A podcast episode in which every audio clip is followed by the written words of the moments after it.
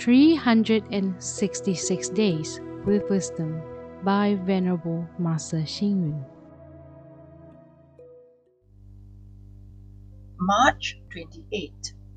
Don't be self conceited when being praised. Don't be resentful when being bullied. Don't be discouraged when encountering failure.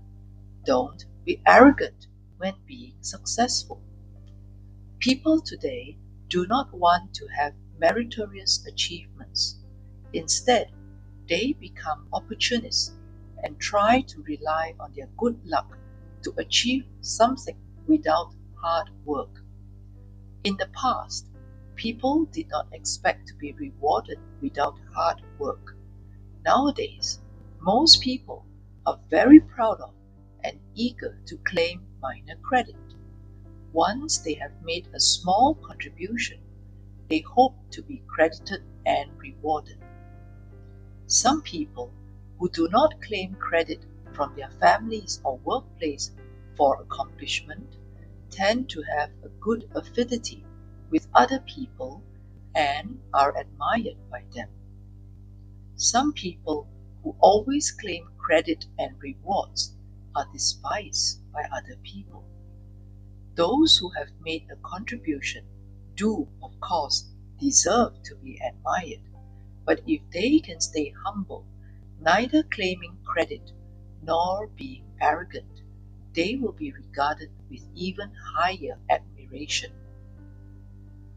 The accomplishment of the leader of a country relies on the support of its citizens. The achievement of a company does not rely solely on the diligent CEO, but also hard working employees. The Diamond Sutra says the Buddha liberates all the sentient beings in the world, but actually, there are no sentient beings to be liberated. This is the pure spirit of bodhisattvas who do not seek credit.